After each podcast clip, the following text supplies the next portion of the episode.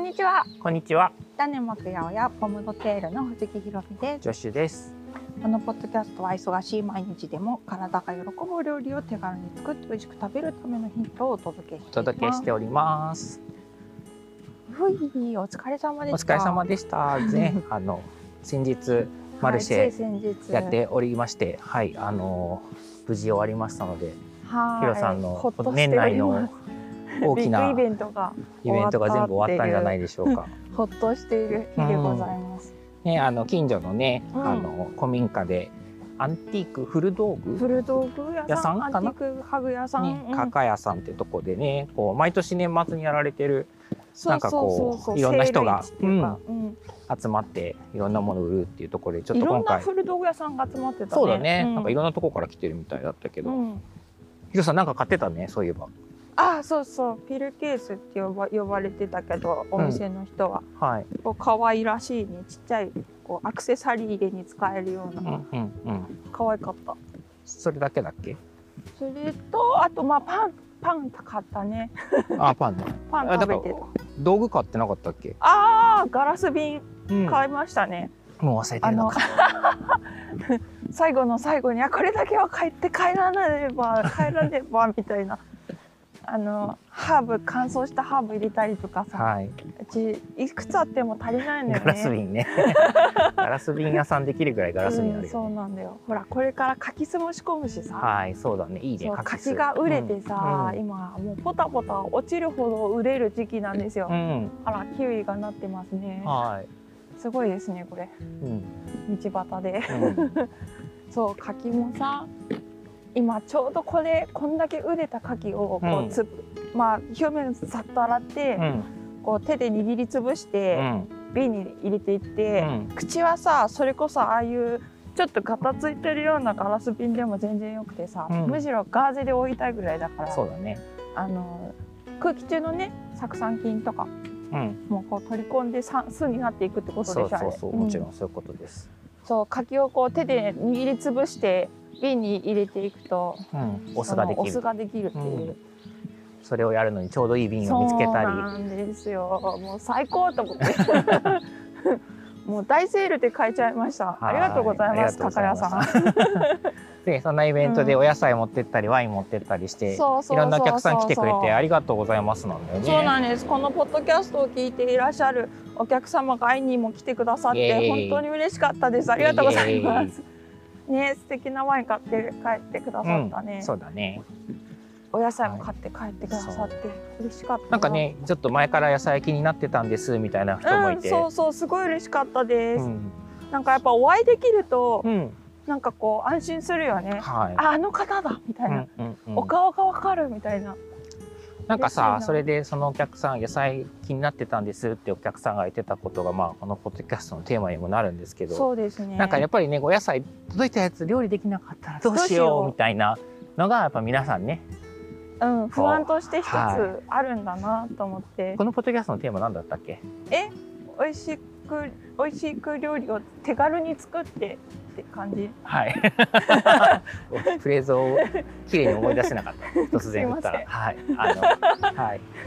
日々のね手軽に手軽に美味しく作ってもらうためのはいヒントをお届けするのはいヒンで、トをお届けしてます。はい、それ大事だねっていうのそうをそうそう改めて私は思いましそうた。感じた次第であはい、り女ま子はす。すごい思いました。 私も思ってた よ。ありがとうね。ということで今日も張り切ってヒはンい、トをお今日届もけしてく張だりさ切っい。ていこうかな。じゃあちょっと果物つながりではい柿からの、はい、えっ、とみかんみかん、をそのマルシェでももマーケットにも持ってってたんですけど、はい、みかんはどちらから来たどなたのやつ愛です媛か？県のうん中井果樹園さんからはい、届いております。はい。ちなみにその中井果実園さんはどんな農園なんですか？えっともう40年以上前から無農薬でずっと作られていえてー、すごい。でまああの引き継俺生がまれれてない。あそうえ嘘でしょ生まれてないよ。嘘ばっかり言わないで よ。そそんなの挟んでこないで。あ、ごめんびなっさくりしちゃうじ ゃん。いやギリギリ生まれてるでしょ。 い。ちょっと具体的に言わないでよ。それあーすいません。はい。そうで、無農薬でずっと作ってて、うんでも引き継がれた後にまあもう弱なんだろう一気にうん100本ぐらいの木がはい枯れちゃった時があったんですよ、なるほど。年がね、そうんそれさえももうぴったり40年ぐらい前の話らしいんだけれども、でまあこう木を植え替えていって、うんうんいろいろ試行錯誤される中で最初はこう無肥料でもやってたらしいんですけれども、やっぱりこう弱ってきそうだなみたいな木にうは、んこう微生物の菌はこう施すみたいなうん肥料的にね、微生物資材みたいそなうやそつうそうね。そう、はは使うようになられたということい。で、うん無農薬有機っていう形で私はご紹介しているんですけど、はい。そうでもやっそうぱりいうみかんなのねみ。かんそういうみかんです。だからすごい観察されて、うん。一歩一歩の木と対話されてるんだろうなっていううんうんのうんをすごい感じるっていうか、なるほど。うん、すごい素敵な。じゃあ気になるお味の方は。もうそりゃあ感動だよね。 本当にうん。嬉しいなって思うこういう果物が日常に食べれるっていうのがね。まあみかんは特にさもうわかんないけど日冬のさそう日常だよねちょっと小腹空いたらみそかうんみそうたいなそうそう最近ねうんうちらそうだよね。うんあれすごいありがたいんだよねありがたいね。しかもこう食べるたびにさ。うんジーンってして んのどうい死うんことでですかぜみたいなどういうとこえどういうこうとさ本当に美味しいものを食べた時ってさ、はいこう細胞が喜んでるっていうふうに思わない、うんうんうんうんなんかフルフルってすんだよね最近でもヒロさん感動しやすすぎないあ大丈夫そう よく泣いてるよね感動屋さんあそうね情緒不安定ではないよ ならよかった、全く感動しやすい病かもしれないけどね、ううんんまあ、心がフルフルするみかんなそんう、ですねそうなの、はい、どういうところがフルフルするポイント、やっぱりこう味もすごいんですねうん甘いだけじゃなくて酸もちゃんとああるのにちゃんと甘く感じて、うんでそれだけじゃないいろんな味もするんだけうど、んまあみかんって一言で言ってもいろんな味があるよね。あそうだね、うんでこのおみかんはなんかこうそれこそいろんな方に食べてもらってるけどみんなが口を揃えて言うのがうんオレンジみたいっていうのようね。ん、なんかこう身のところにさなんて言うんだろうな鮮やかな風味があるよね、うんプリそうふそれわーっってて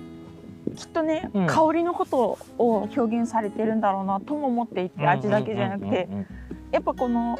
香りが味を作っている部分がとても大きくて、はいその香りをめちゃくちゃ感じるんだようね、んはいっ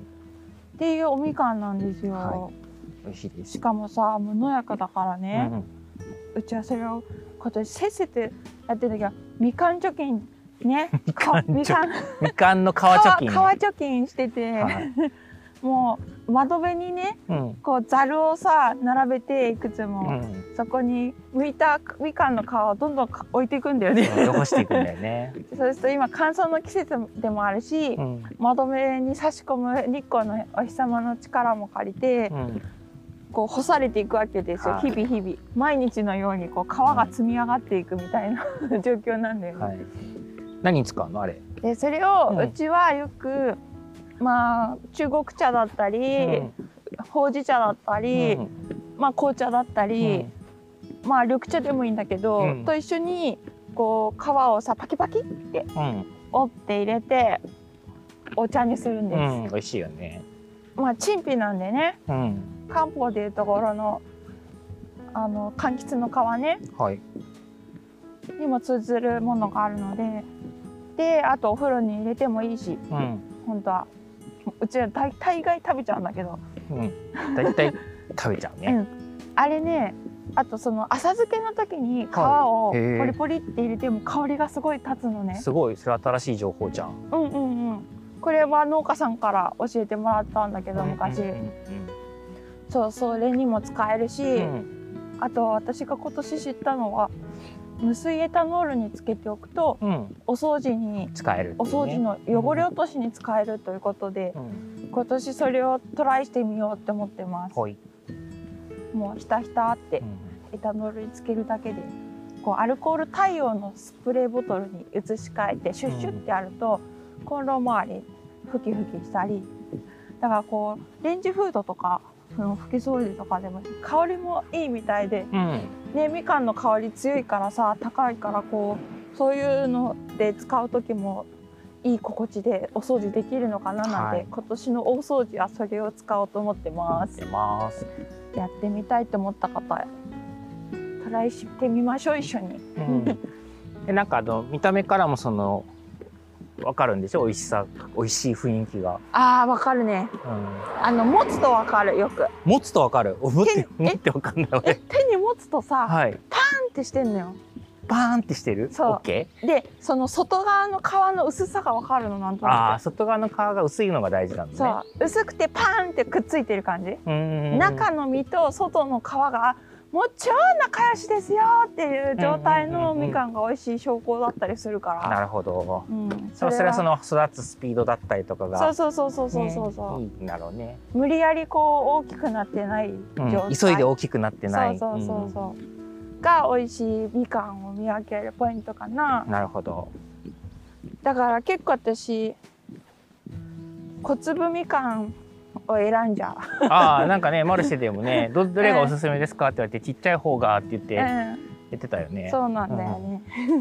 確かにねまあね個体差っていうのはあるから、まあまあまあ若干パッと見ゴツゴツしてそうに見えても美味しいみかんはね美味しいんだけど、うんやっぱりの農家さんで選べば間違いはないよって思っちゃうんだけどね。うんうんうんまあねそうだうよん、ね、そうまあ栽培方法で。大体どれ取っても美味しいんだけどそうそうみたいなねそう。まあでもその中でもねもちろん一つの箱の中でもあのばらつきは当然あるからね、まあそうだね。はいそう小粒みかん美味しいんだよ実は。うん、美味しいです、うんみかんは小さいのを選べでもなんかこう木によってうんあと日がどこからどういうふうに当たってるかによって、その一本の木の中でも本当にみかんの大きさとかうん皮の雰囲気とか変わるんですよ。うんそれがまた面白くてねそ、うだね、まあ、それが自然な姿ってことだな。はそうでまあレモンも同じ中井かジェーンさんから届いていて、はいそのマーケットの時い、うん、も皆さんやっぱり無農薬のレモンってなかなか出会えないからって言っうんうんうてんすごい喜んでくださってなんかあの今のこの季節のレモンのさうん姿みたいな話もお客さんとしてたよね、ああそなんうかみんそなだってレモンの季節とかわかんないからさ俺もそううだねけどわかんないよねだい今ちょっと簡単にレモンの一一一年を教えてよ、えっとねまずね出始めるのうがん早くても9月とかだと思うんですそれがグリーンレモンうん、あの青い緑色緑色のの、うん、レモンの状態で始まって、でその時は果汁が少ないんだよね。そうすごい果汁少なめでうん徐々にそこから黄色くなっていくんですよ。で今はもううっすらお尻に緑が残るぐらいの状態うなんです。ね。うん、で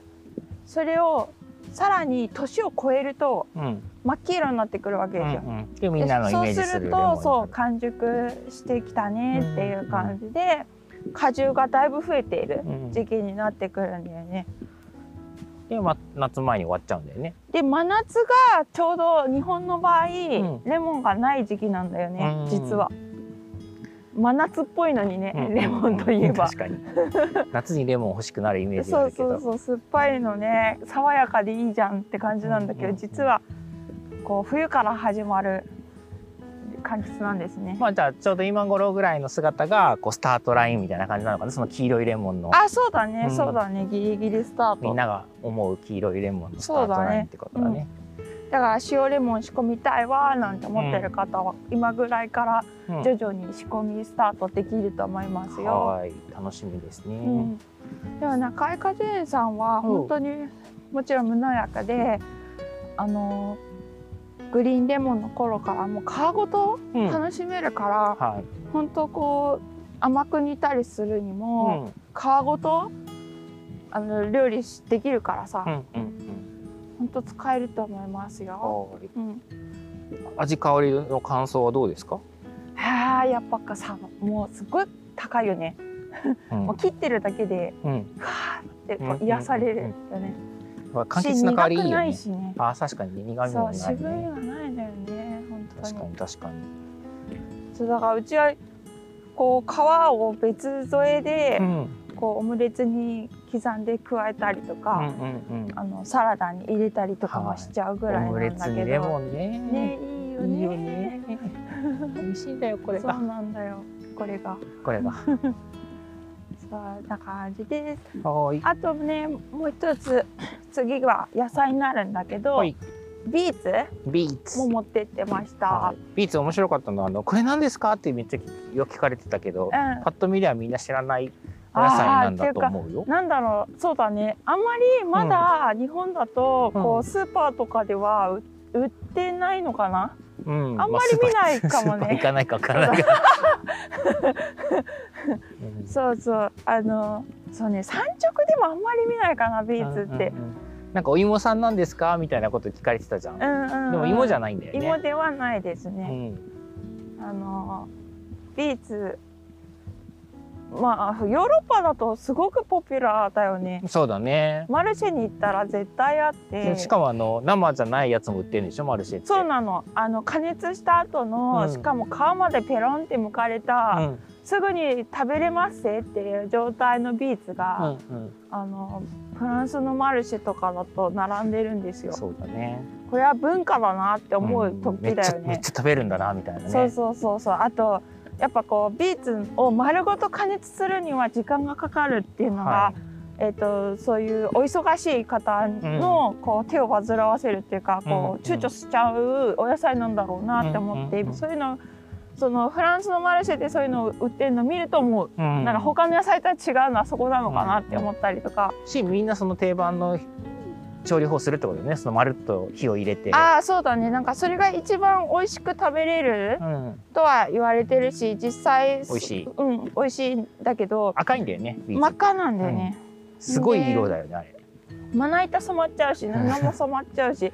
だから そうねすぐに食べれると便利っていうのはよくわかるそようだねね。ただ最近、うんあの自分で毎年まあ料理はしてるんだけど、うん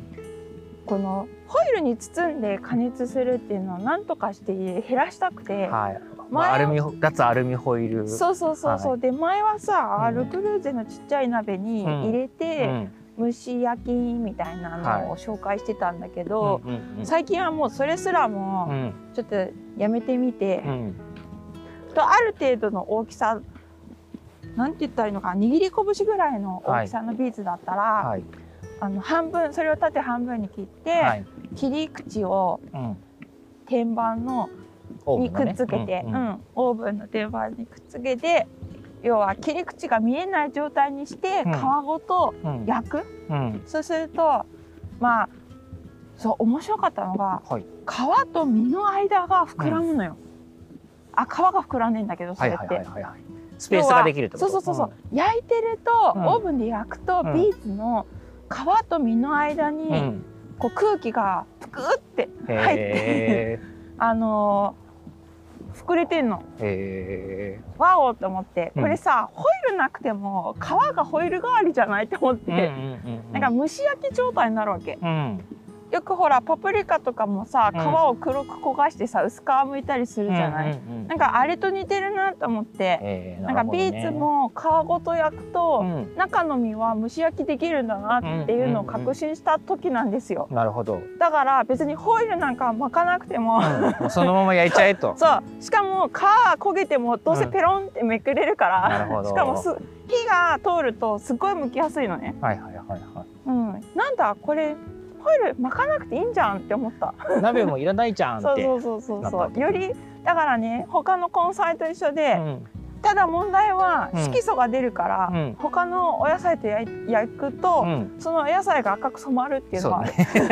じゃがいもが赤いみたいになっちゃうね。そうこれ何って言われる、うん。そうその辺は難しいところだよね。まあそれ気にならないメンバーだったらいいんじゃない、はい。一緒に焼いてもうん。むしろその色を楽しむっていうのもありかも。ありかも。うん、ということで最近は私よくオーブンではい。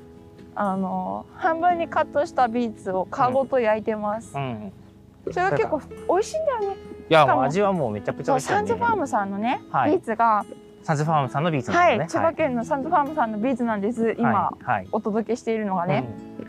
もう食べやすくて美味しくて、うん本当なんかちょっと言ったけどその土臭さがあんまり強すぎないってそうなん言っでてすそれがね好きっていう方もいらっしゃるかそうら、ね個人差はあると思うんだけビーツもど、その好みのねうん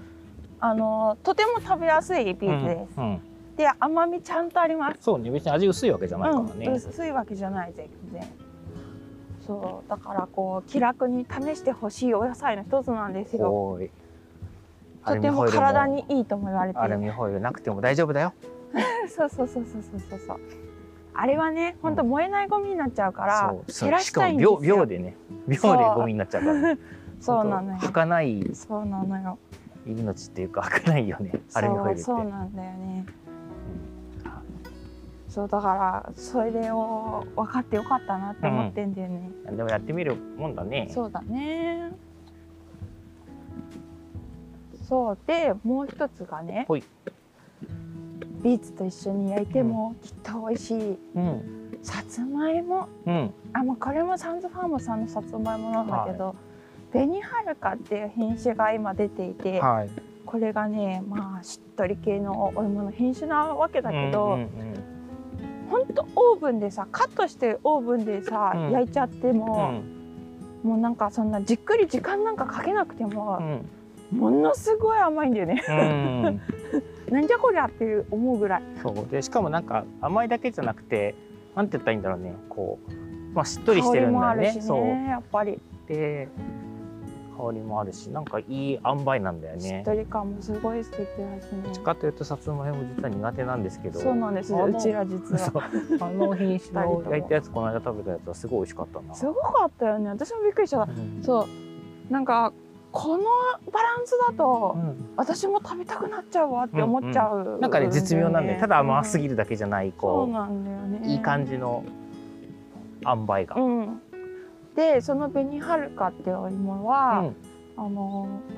干し芋はにも向いているって言われていはいはいはいるお芋で、うんまあ、茨城県って芋の産さつまいもの産地でもね有名はないそうです地域で,、あまあサンズファームさんは千葉県だけど、うんあの干し芋屋さんってすごいいっぱいあるじゃないうん、なぜかそうかもあんまり興味興味がないからちゃんと知らんだなよいね。ごめん嘘半分嘘だっ たかも。いやほら行列をなしているお芋屋さんあるじあゃあないれですでかも。別に欲しいものだけの専門店じゃないあまあよね。まあまあでもさおつ芋まいもの専門店ってことだよねそうそうそうそうさつまいも専門店をいっぱいあるのは知っている。そううん欲しいもの屋さんそんなあったかあそうかごめんごめんごめん焼き芋もあればらみたいなねそうそうそう。さつまいもの冷店は凍いっぱい焼き芋もあれば、アイスもあってみたいはな、い、はい、それは確かにそういうイメージございます。でその干し芋に向いてる品種なんですよ紅はるか、であの実は干し芋って自宅でも自家製で作れるんですうね、ん、でそれは丸ごとさつまいもを蒸してうん、皮をペロンってむいて、うん、厚めに切ってうんスライスでね、うん斜めとかで縦でもいいんだけど、でそれを天日干しするのうん、そうすると干し芋なのうん、うんだからこれ自家製でも作ってみようと思ったら結構簡単に作れるんだなと思って、私はこうお正月実家に帰ったら甘党の方たちがいらっしゃるじゃない、はい。で皆さんのお土産にいいかなと思ってお、今年ちょっ作るのと作ろうと思ってますおー年末自分たちのためだけには作らない。でも美味しかったらは作り続けると思うよ。そうだね。まあ、ほら、しかもさ、そういうこう、なんていうの、半保存食じゃないけど。そうそうそうそうそう。まあ、やっぱ大事なんだよねそうななんんだよかもう何でもさ食べ物って一瞬だからそうさなのよ。なんかガッと作ってそれをちびちび食べるっていうのは、そうそうそうそうそあう。のこれからの時代すごいまたなんか再発見されるんじゃないかなとそう思うだね。何でもあのスーパー行ったら季節関わらずあるみたいな状態を維持するのにすごいこうエネルギーとコストをかけてると思うから、うん。なんかねまたそういうところも見直されてくるんじゃないかなという気はした今話聞いてねて、そうだねんなんかそうなんだだかよ。ら冷蔵庫いらなくなるんだもんねある意味まああった方がいいんだろうけど欲しいんですまあ今の季節はいらないかもね。 うん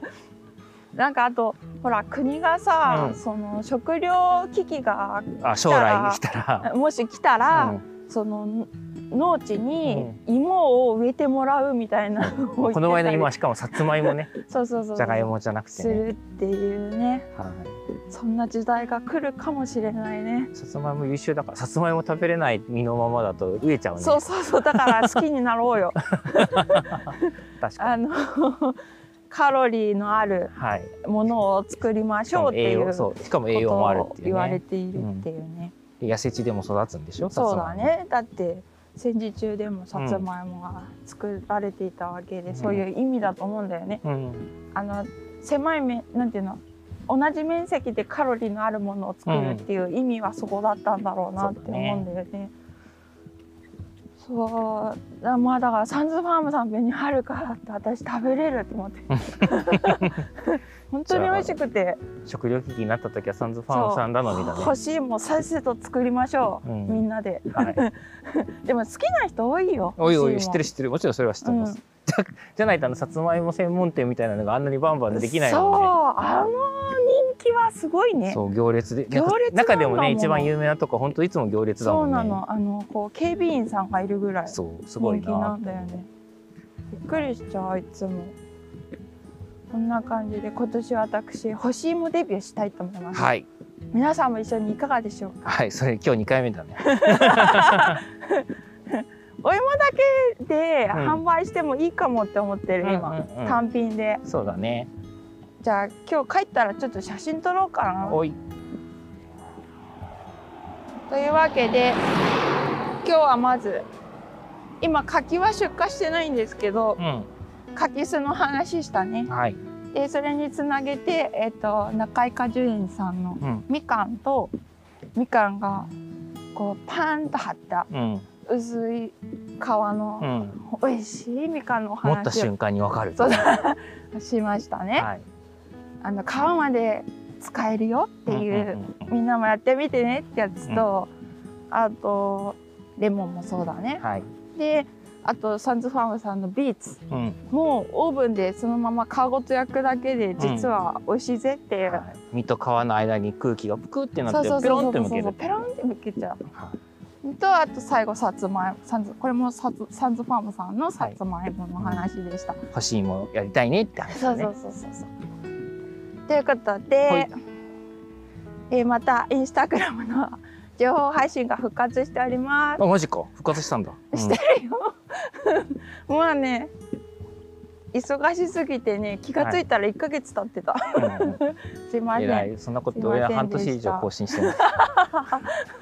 ダメだねはい頑張りましちょょ うっと頑張ろうはいはいなんかポッドキャスト今年中に50回目行く野心が待って待ってあ待っるんでし ょヒロさんそういえてば、はいはいはい実はですねあともうすぐもうすぐで1年経つんですよ、うんこのポッドキャストがスタートしてから、うん、その1年記念を50回にしたいっていう意欲があってですおね言っちゃった言っちゃ言わせてるんじゃんまあでも意欲はあってねカレンダーにね、うん記してんですなのではいこれからちょっと頻度上げよはい楽しみにしといてうくだ年さい末はいという番こと組でフォローしてねはい、番組フォローよろしくお願いします。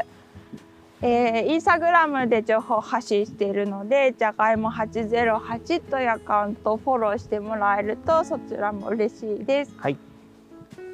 じゃあ、またすぐに。またすぐにまたねーまたね